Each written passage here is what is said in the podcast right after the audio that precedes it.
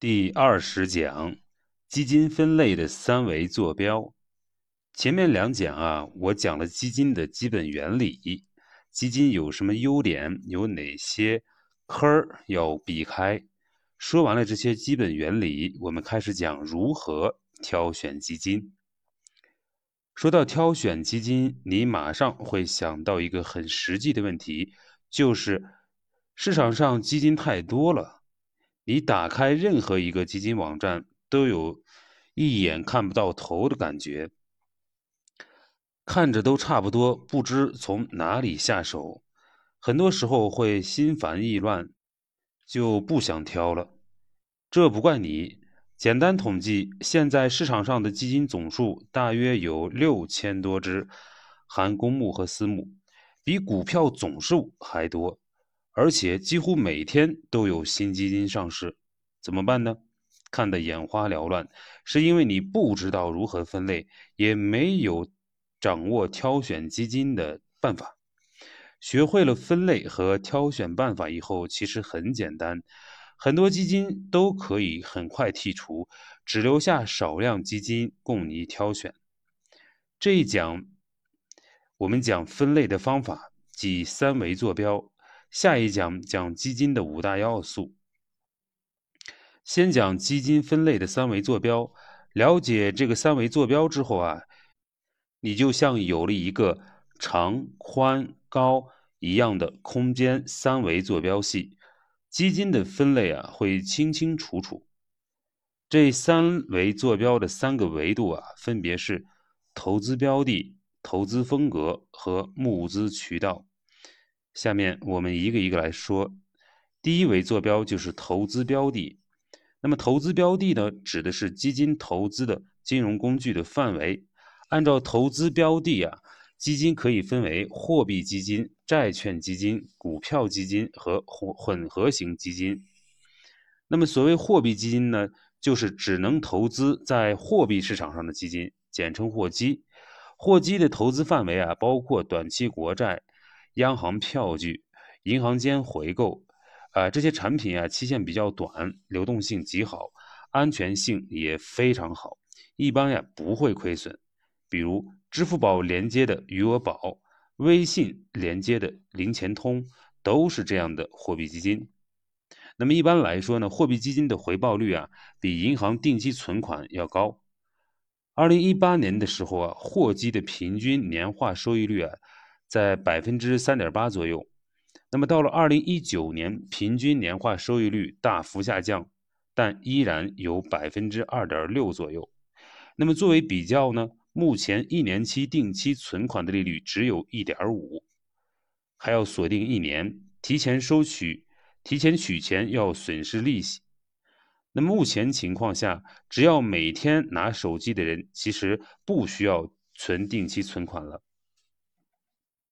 市场上有哪些货币基金呢？很多。表二十杠一整理了一些规模较大的货币基金，并且给出了二零一八年和二零一九年的收益率，仅供参考。你可以看到啊，货基这两年都没有亏损的，收益率差异也不大。这是第一种货币基金，也叫货基。那么第二种呢是债券基金，就是主要投资债券的基金，简称啊债基。那么按照目前的规定啊，债基要有百分之八十或者更多的资金投资在债券上。那么根据过去几年的平均，这个债基的收益率呢，大概是在百分之四到百分之五之间，比货币基金要高出两个百分点左右。但是和货基相比啊。债基是有可能亏损的，虽然亏损的可能性很低，但还是有可能的。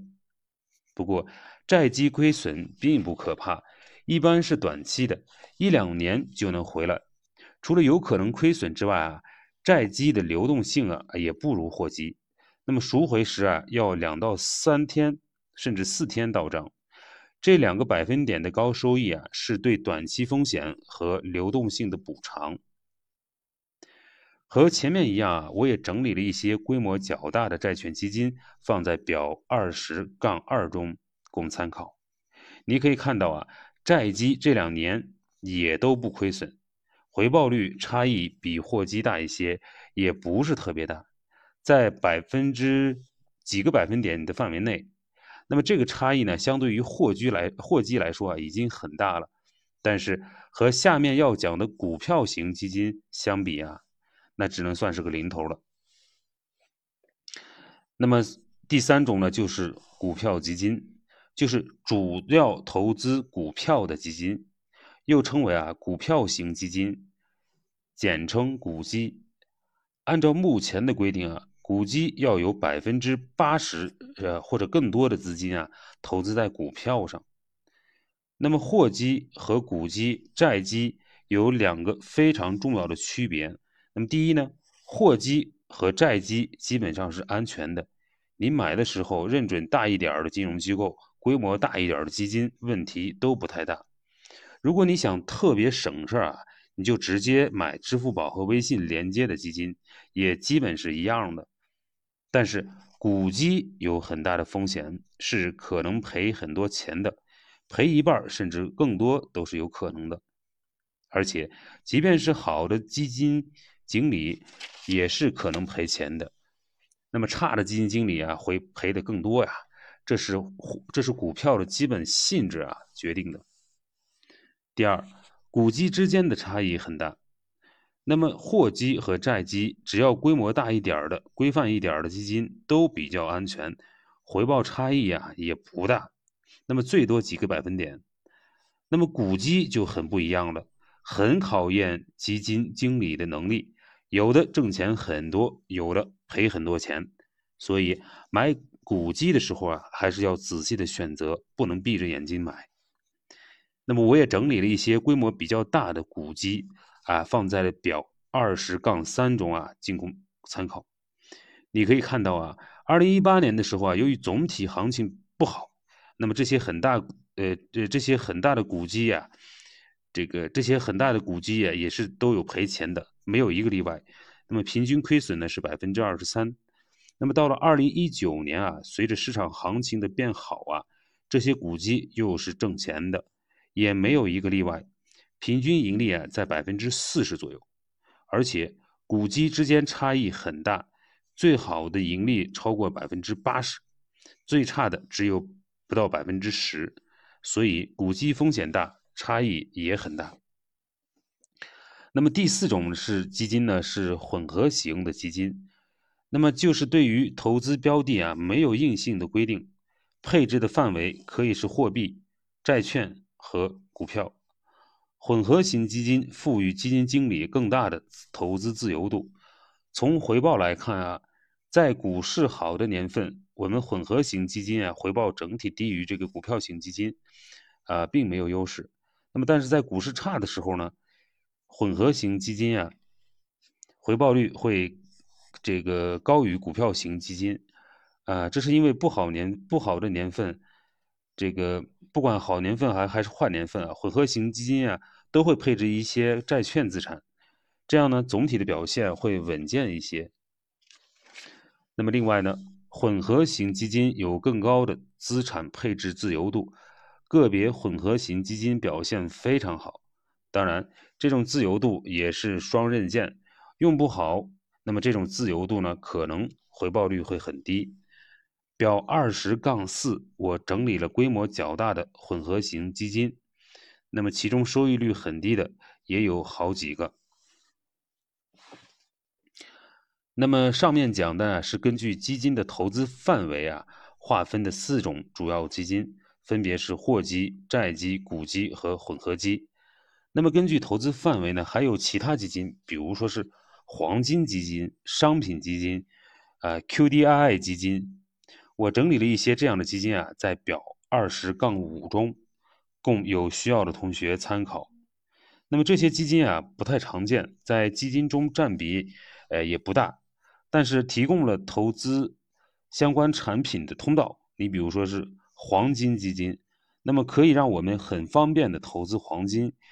那么以后呢，我们讲黄金的时候啊，再细细讲这个黄金基金这个产品。这是基金的第一个维度。那么第二个维度呢，是管理风格。基金分类的第二个维度是管理风格。那么根据管理风格呀，我们可以把基金分为主动型的和被动型的基金。主动型基金的目标呀是战胜大盘。基金经理们啊，通过挑选这个优质的股票，就是选股、选择买卖时机，也就是择时等方法，希望获得比大盘指数高的回报率。呃，能不能做到呢？有的基金经理是能做到的。国外有一些很出名的基金经理，比如这个股神巴菲特啊，橡树资本的霍华德马克思等等啊，我们就不多说了。这样的人在国内有没有呢？国内也有，比如说有“公募一哥”之称的王亚伟，曾执掌华夏大盘精选基金，啊，就是一个成功的主动管理基金的典范。王亚伟，王亚伟在这支基金上啊，重仓中小股、成长股，而且抓住时机。在股票价格被低估的时候啊，进行投资。那么更厉害的是，在二零零八年股市大跌之前，他提前调低了仓位。那么华夏大盘精选呢，在股市暴跌中成为基金抗跌的亚军。那么从二零零四年到二零一二年的八月，这八年中啊，年化收益率达到了百分之四十九，这已经是很神奇的业绩了。公募一哥的名号啊，果然是名不虚传。当然，王亚伟这样的基金经理啊，是凤毛麟角的，很难找到。而且这里面要提醒你一下，现在华夏大盘精选基金经理早已经不是王亚伟了。还再说一遍啊，现在华夏大盘精选基金经理早已不是王亚伟了。那么，二零一二年的时候啊，也就是八年前。王亚伟离开了华夏，创立了千和资本，啊，是一家私募基金，也就是奔私了。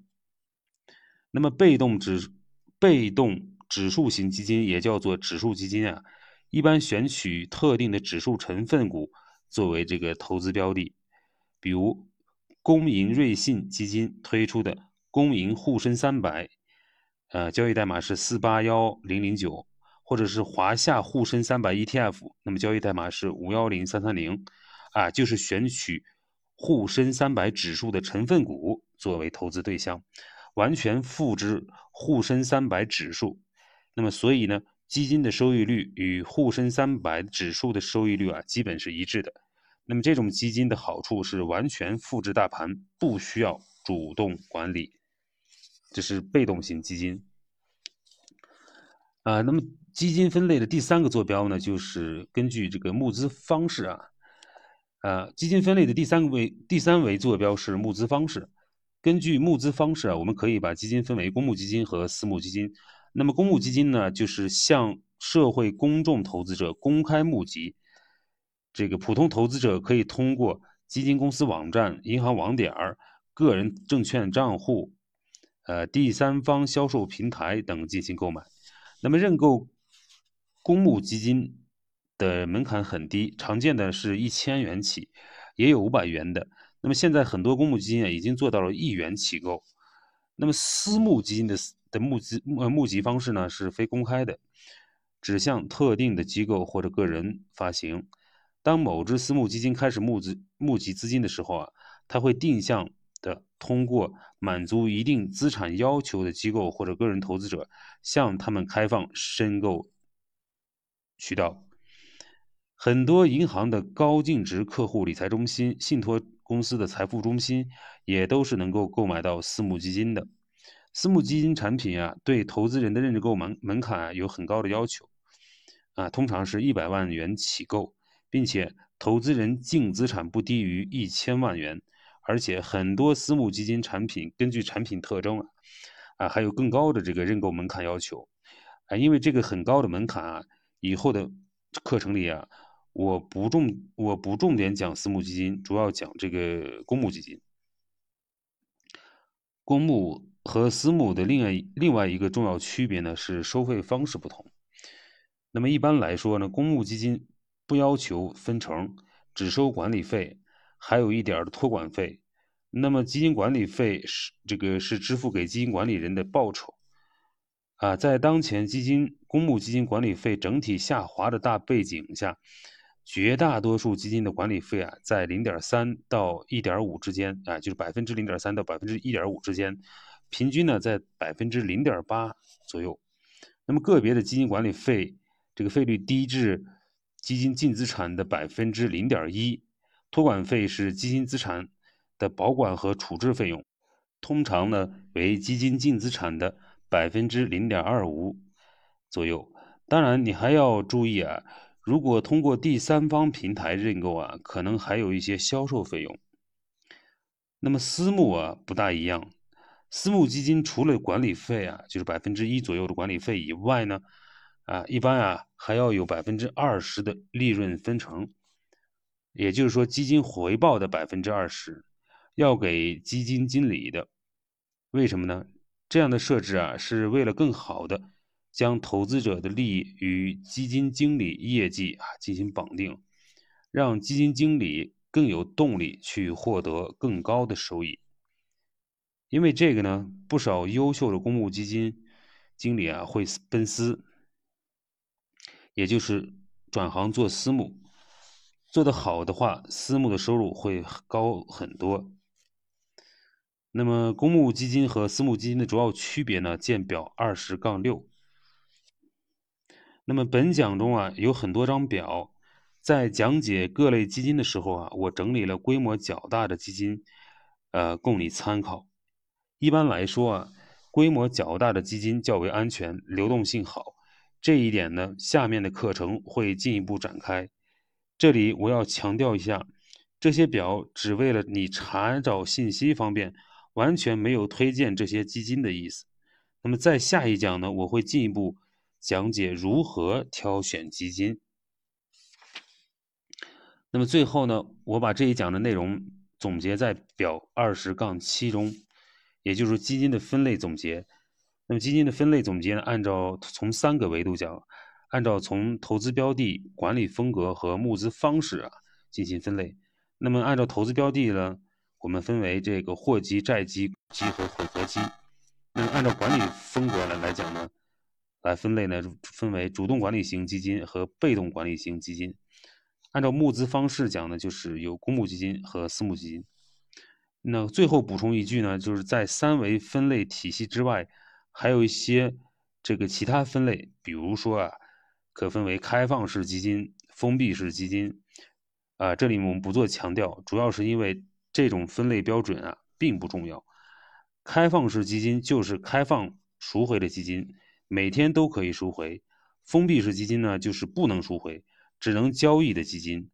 那么现在绝大多数基金啊都是开放式基金，封闭式基金已经越来越少了啊，因此我们不强调这种这样的分类了。本讲的重点呢，根据这个第一，基金分类有三个维度，分别是投资标的、管理风格和募资方式。第二，根据投资标的呢，基金可以分为货基、债基。五基、混合基以及其他基金，那么其他基金包括这个黄金基金、商品基金，啊，投资境外资产的 QDII 基金。三、根据管理风格呢，基金可以分为主动管理型基金和被动管理型基金。四、根据这个募资方式呢，基金可以分为公募基金和私募基金。本讲的思考，你在网上啊随机。随机找十只基金，按照三维坐标进行分类，加深对基金坐标的这个基金呃三维坐标的理解。那么第二呢，挑选基金的重点啊是挑这个偏股型的基金，包括股票型和混合型。在偏股型基金中，根据管理风格和募资方式，又可以分为四类，也就是说，主动或者被动的、公募或者私募的。你可以试着在每一类中找两个你觉得比较好的，呃，留着观察。通过熟悉这些基金的规律啊，加深对基金的理解，嗯，为以后投资呢做准备。